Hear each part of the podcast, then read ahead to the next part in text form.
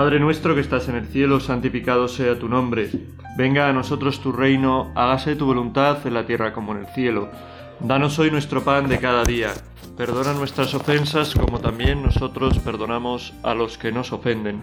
No nos dejes caer en la tentación y líbranos del mal. Amén.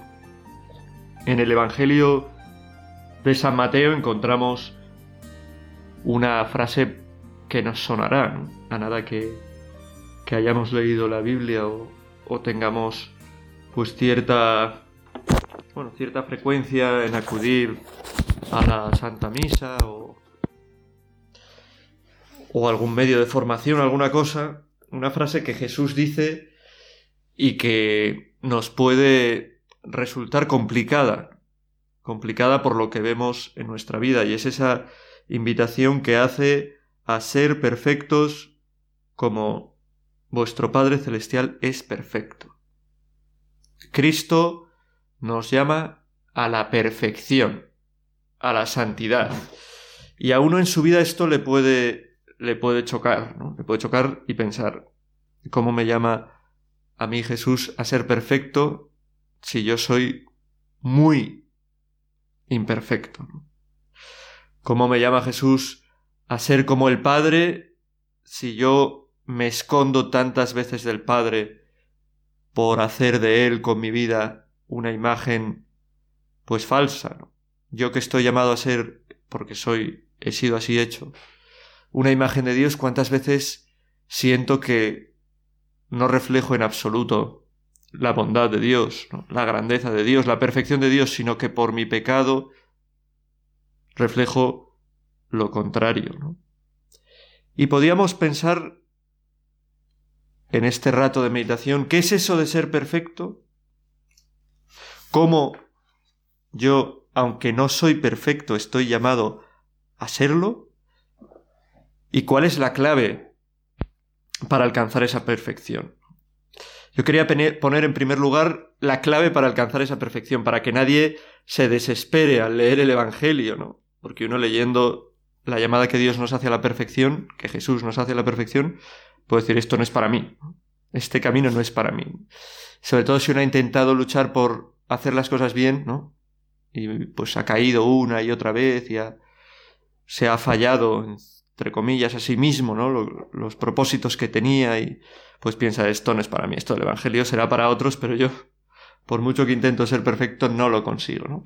Pues para no caer en la desesperación, saber que la clave de la perfección es una clave que está más en Dios que en nosotros.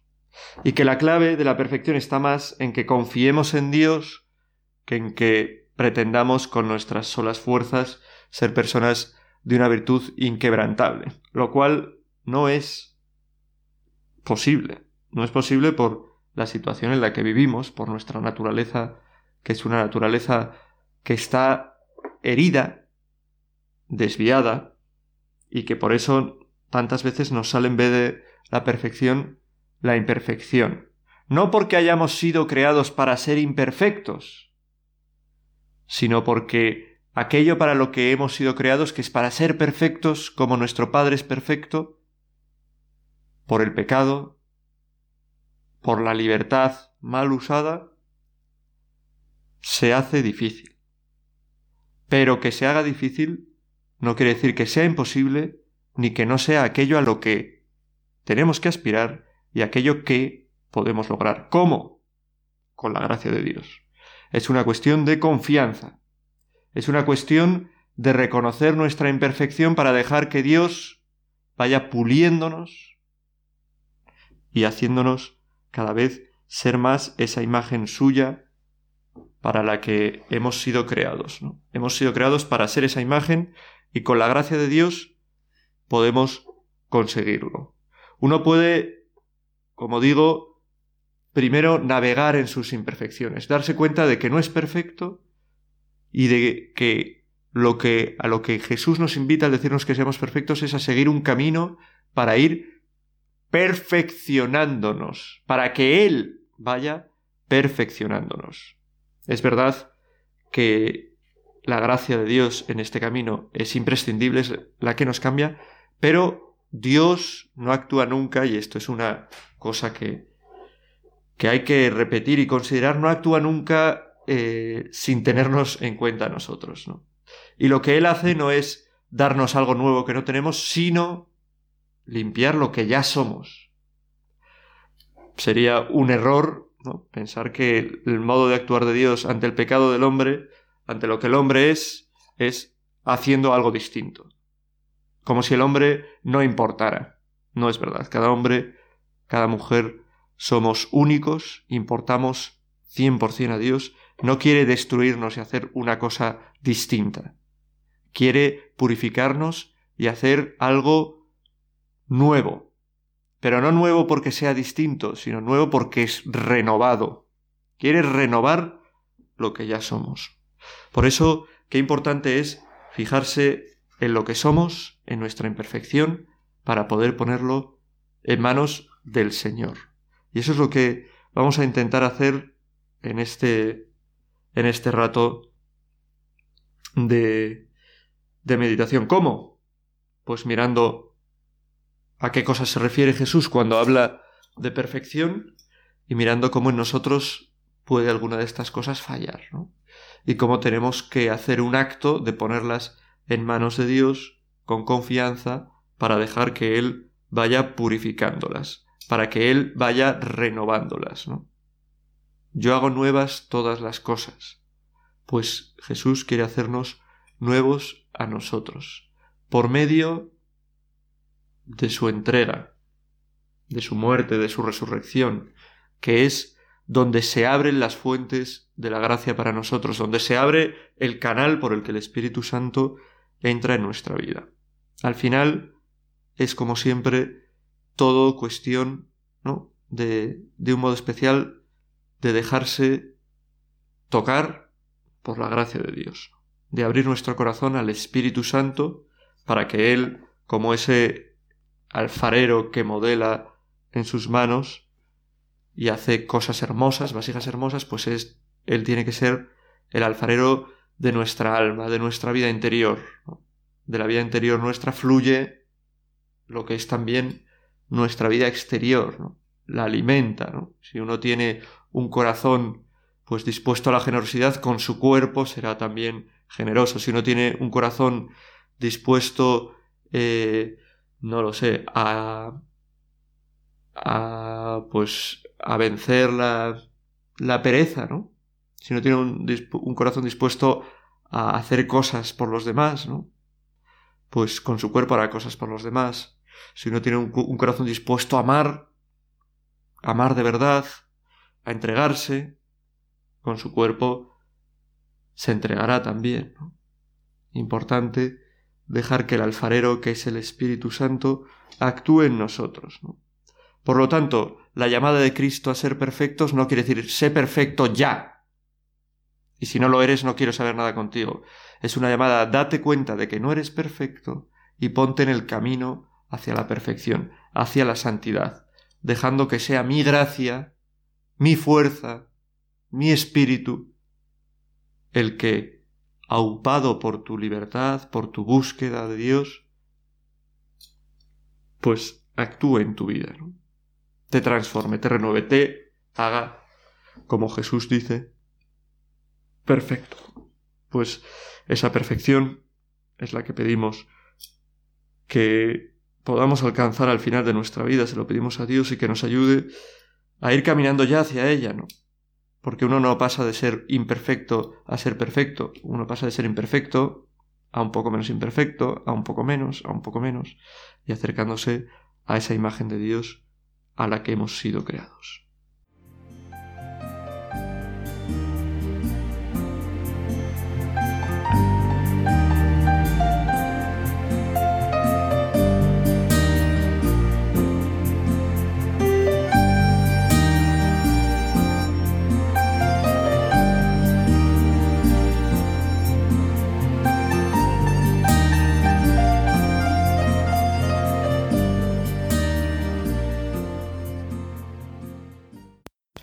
Jesús, antes de decir esta frase de sed perfectos como mi Padre Celestial es perfecto, sed santos como mi Padre Celestial es santo, hace un recorrido por distintos aspectos que marcan la perfección. Uno es perfecto, sí, y lo hace en el llamado Sermón de la Montaña, donde primero habla de las bienaventuranzas, que es un camino en el que tenemos que mirarnos para ver dónde están nuestras imperfecciones, nuestras perfecciones, porque eso es a lo que estamos llamados, y para ponernos, para ponerlas en manos de Dios. Dice, eh, bienaventurados, felices, los de espíritu sencillo. Bueno, ¿cómo es tu espíritu? Es sencillo los pobres en el espíritu, ¿no? los que reconocen que necesitan algo más. Esta es la clave, el darse cuenta de que no somos autosuficientes. Pues es un primer punto en el que podemos eh, mirarnos. ¿Cómo es mi espíritu? Soy sencillo. Reconozco en mi vida que necesito la gracia y la fuerza de Dios o me creo autosuficiente. Y sigue con el resto de bienaventuranzas. Felices los que están tristes, porque Dios mismo les consolará. Pues parece esto, las bienaventuranzas no a veces parecen contradictorias, ¿no? La tristeza es felicidad. ¿A qué se refiere Jesús con esto? Pues se refiere, bueno, probablemente alguien que sepa más pueda decirlo y expresarlo de un modo mejor, pero se refiere a a la tristeza de, del alma que estando en el mundo se da cuenta pues del mal. Tristeza ante el pecado. No se refiere a una tristeza vital del que no encuentra sentido a su vida y siente que pues está perdiendo el tiempo y que está en un agujero oscuro y sino la tristeza que uno siente ante el pecado, ¿no? Yo siento tristeza ante el pecado. Siento tristeza ante mi pecado siento tristeza ante el mal que hay en el mundo. ¿Me entristezco alguna vez en mi interior sufro por esto? ¿O soy una persona que está totalmente insensibilizada ante lo que pasa alrededor, ¿no? Que simplemente me preocupo de mí mismo y que si yo estoy a gustito, si yo me doy lo que mi cuerpo me pide, ¿no? Pues ya está, me da igual todo lo demás. Bueno, esa es una muestra de imperfección. Perfecto no es el que está gustito. Perfecto es el que sufre, el que está triste. No como una actitud constante, sino como un corazón que ante la injusticia se conmueve. Yo tengo eso, porque eso es lo propio de Dios. Si no lo tengo, pues eso lo tengo que pedir. Felices los humildes, la humildad. Todos somos, en general, ¿no? Es el, el pecado capital por excelencia, soberbios, soberbios. Nos gusta considerarnos, aunque sea en lo mínimo, en, en lo más, pues no lo sé, en lo más sencillo, en lo que sea, mejores que los demás. Nos gusta pensar, yo soy más listo que los demás, yo soy más guapo que los demás, yo soy más fuerte que los demás. Nos gusta engañarnos pensando que somos buenos. Todos tenemos bondades, ¿no? Pero en cuanto uno presume de sus bondades, esas bondades ya no lo son tanto. La humildad es el camino del que se conoce y conociéndose sabe que es un pobre imperfecto, que tiene sus cosas buenas, pero que no son cosas buenas como para eh, pues eso, como se dice, fardar, ¿no? Se da, se da cuenta de que tiene cosas buenas y a la vez de que esas cosas buenas son un don que ha recibido ¿no? y que tiene que poner al servicio de los demás. Y no, no va por ahí mirando a la gente por encima del hombro porque yo saco mejores notas, porque yo gano más dinero, porque yo tengo una familia mejor, porque yo soy más guapo y consigo las chicas que quiero o los chicos que quiero, lo que sea. Humildad. Felices los que desean de todo corazón que se cumpla la voluntad de Dios. Bueno, aquí tenemos otro punto en el que medir nuestra perfección, ¿no? Yo quiero a toda costa que se cumpla la voluntad de Dios. ¿Me importa algo la voluntad de Dios? ¿Me preocupa la voluntad de Dios? ¿O me preocupa, por decirlo de un modo un poco feo quizás, mi santa voluntad? Lo que a mí me apetece. ¿Yo qué busco? la salvación de las almas, que es la voluntad de Dios. Dios quiere que todos los hombres se salven y lleguen al conocimiento de Dios, o busco X. Busco mis ratitos de paz, busco eh, mi estar tranquilo, que se hagan las cosas como yo quiero, busco estar con las personas que me caen genial, pero a las que no me caen tan bien las desprecio o no les hago caso, busco dinero. El dinero tiene un, una fuerza movilizadora de los hombres muy fuerte, ¿no? Que nos convierte casi en esclavos de algo que nos tiraniza, que el dinero acaba tiranizando, ¿no? En cambio, la voluntad de Dios, buscar la voluntad de Dios, nunca tiraniza. Y ayuda a desasirse, a separarse de cosas que tantas veces nos hacen esclavos. Dichosos los misericordiosos. Bueno, otro punto para mirarnos. Yo, ¿cómo camino en esta misericordia, no? Sí, vale. Primero, busco misericordia, la misericordia de Dios en mi vida. Acudo al sacramento de la confesión. Segundo, soy misericordioso con los demás. Sé perdonar. O guardo en mi corazón, que hay mucha gente que así está, ¿eh? Con un corazón lleno de cositas contra los demás. Yo a este no le puedo perdonar en la vida por lo que me hizo. Tú no le podrás perdonar, pero con la gracia de Dios tienes que perdonarle, porque es una muestra de imperfección muy grande el odiar. Nosotros, pues por nuestra imperfección, por nuestro pecado, odiamos, pero tenemos que luchar contra eso. Los que tienen limpio el corazón. Nuestro corazón es un corazón limpio.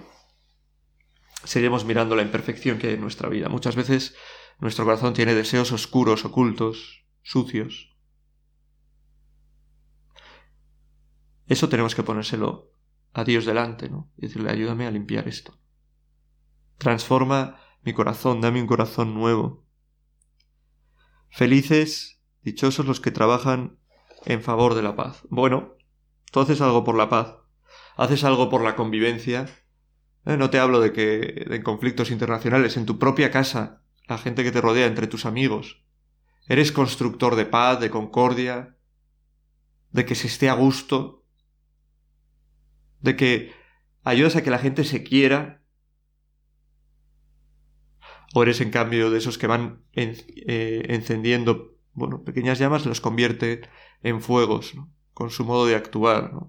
Yo recuerdo cuando iba al colegio y se empezaban a pegar dos y todo el mundo se ponía en, en corro y como animando a que, bueno, a que se pegaran, ¿no? Tristemente, ¿no? ¿Tú en tu vida haces eso o en cambio buscas solucionar problemas, buscas paz, buscas ayudar? Felices, bienaventurados los que sufren persecución por cumplir la voluntad de Dios. Felices los que son insultados por seguir a Cristo. Bueno, aquí también nos podemos medir. Podemos medir nuestra perfección, nuestra imperfección, qué tenemos que pedirle a Dios que nos conceda. Somos capaces de dar la cara por Cristo, a veces nos escondemos de nuestra condición de cristianos, nos da vergüenza, nos da... Pues es un, un primer examen, mirar las bienaventuranzas para ver nuestra imperfección, lo que no estamos cumpliendo, y pedirle a Dios que nos ayude en este camino de la perfección que Él mismo nos pide.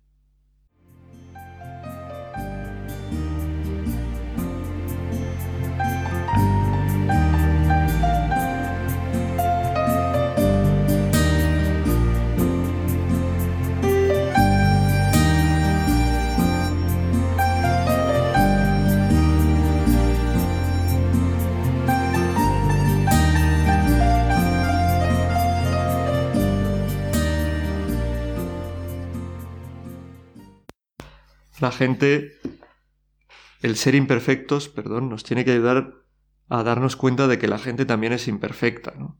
A no esperar eh, cosas que no cabe esperar de la gente aquí en la tierra, ¿no? Incluso cuando buscamos, pues quizás, pues una pareja, un novio, una novia, podemos caer en el error de andar buscando eh, príncipes azules, ¿no? princesas rosas, ¿no? Y, y muchas veces la gente es tan exigente que busca cosas que solo existen en el reino de los cielos. Y aquí hay que saber fijarse en las cosas buenas que tienen los demás, apreciarlas, valorarlas y también pues aceptar que, que la gente es imperfecta, ¿no?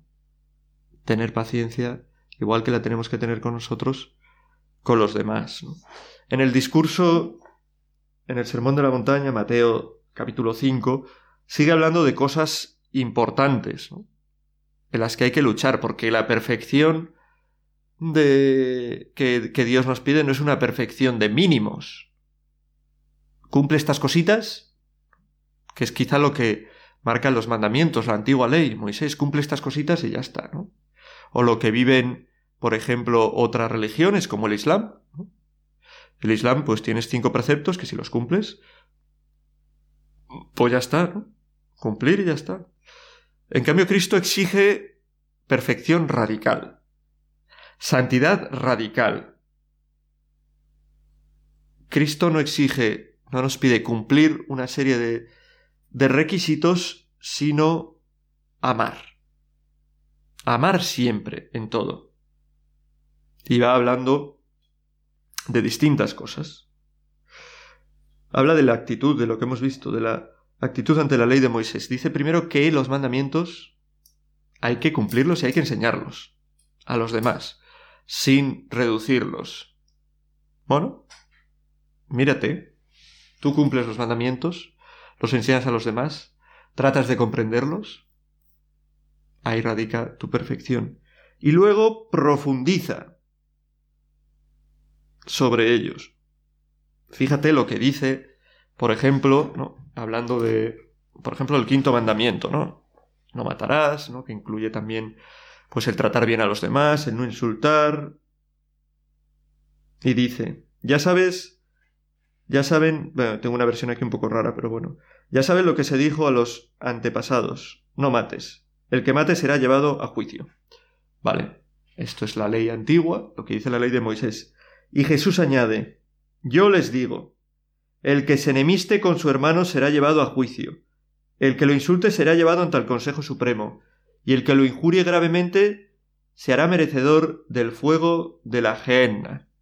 O sea, no solo no mates, sino no te enfades, no te enemistes, no insultes. Como digo, no ir a cumplir simplemente, sino ir al amor con mayúsculas que hay detrás de cada mandamiento. Ama a tu hermano. No solo respeta su vida física, respeta su integridad en todo lo que es. Y no solo respétala, ámala. No le insultes, busca su bien.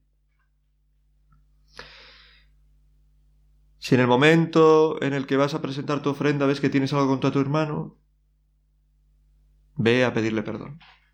Aprende a perdonar, a reconciliarte con tu hermano. Tú eres un hombre, una mujer de reconciliación. Cuando te enfadas con tus padres, con un hermano, una hermana, amigos, con quien sea, sabes pedir perdón ¿No? Pues pídeselo al Señor. Señor, tengo este lastre, no sé pedir perdón. Me enfado y guardo un resquemor contra quien me he enfadado durante mucho tiempo. Ayúdame a saber perdonar como tú también nos perdonas. Y lo mismo dice, ¿no? Hablando de otros mandamientos, del sexto mandamiento, por ejemplo. Bueno, los mandamientos relativos al matrimonio, a la sexualidad, a Ustedes saben que se dijo, no cometerás adulterio, ¿vale? Cumple esto, no cometas adulterio. ¿No parece, pues, un mínimo? Oye, si estás, si está alguien casada, si está alguien casado, no es para ti. Ya está casado, olvídate. No cometas adulterio, ¿no? Y Jesús dice, el que mira con malos deseos a la mujer de otro, ya está adulterando con ella en el fondo de su corazón. No se trata simplemente de una cuestión física, de una cuestión de mínimos, se trata de una cuestión de amar de verdad, de tener un corazón puro, de no mirar con malos deseos. Está adulterando, cometiendo adulterio en su corazón si miras a una mujer que está casada. Y de igual modo, ¿no? Si miras a una mujer que no está casada, da igual, pero tú no tienes ningún compromiso con ella, ¿no? Le miras con deseo, o sea, no si la miras, puedes mirar perfectamente, quiero decir, mirar con malos deseos, ¿no? Mirar con lujuria. Pues estás cometiendo también fornicación en tu corazón, ¿no? Tenemos un corazón hecho para amar, y si lo dedicamos a desear desordenadamente una mujer, un hombre, pues nuestro corazón se va como pudriendo. Mírate aquí. ¿Tú vives esto? Pídeselo al Señor. Corazón capaz de amar de verdad, un corazón capaz de mirar con pureza a los chicos, a las chicas, un corazón capaz de algún día, o quizás actualmente, poder mirar a quien sea, a quien vaya a ser mi esposo mi esposa, con amor infinito. O hoy ya poder mirar a mi esposo o mi esposa con amor infinito. Pídeselo al Señor.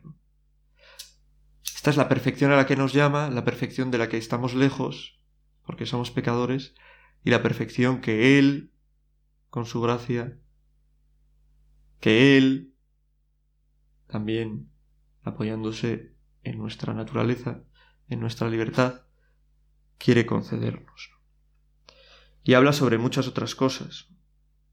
Sobre el divorcio. En el pasado se dijo que puedes divorciarte. Yo os digo, no. Todo aquel que se separa de su mujer la pone en peligro de cometer adulterio y el que se casa con una mujer separada también comete adulterio. Yo os digo, vivid para el amor grande, para la entrega para toda la vida, y eso no se consigue de un día para otro, hay que prepararse. Hay que vivirlo ya en las cosas pequeñas. ¿Te cuesta esto? Pídelo. Mira tu imperfección y pídele al Señor que te ayude. Ustedes saben que se dijo, no jures en falso. Y Jesús acaba diciendo, ni no jurar en absoluto. Que tú sí sea sí, que tú no sea no. ¿Te cuesta la sinceridad? Ahí tienes tu imperfección. Pídele gracia al Señor. Ustedes saben que se dijo ojo por ojo, diente por diente. Yo os digo, amad a vuestros enemigos. Rezad por los que os persiguen. Si alguien te pega en la mejilla derecha, pon la izquierda. La perfección es exigente, pero el que la concede, todo lo puede. ¿Te cuesta amar de verdad? Pídeselo al Señor. ¿Te das cuenta de tu imperfección? Pídele que te ayude. Así queremos acabar este rato de meditación de la mano de María. María, hemos mirado un poco cómo está nuestro corazón en ese camino hacia la perfección que Dios nos pide. Vemos nuestras imperfecciones y las queremos poner en tus manos para que tú se las presentes también a tu Hijo y para que con su gracia nos ayude a ir cambiando, que nos vaya transformando el corazón, para que podamos pasar de imperfectos a esa perfección que tú, Jesús, nos pides. Dios te salve María, llena eres de gracia, el Señor es contigo, bendita tú eres entre todas las mujeres y bendito es el fruto de tu vientre Jesús. Santa María, Madre de Dios, ruega por nosotros pecadores, ahora y en la hora de nuestra muerte. Amén.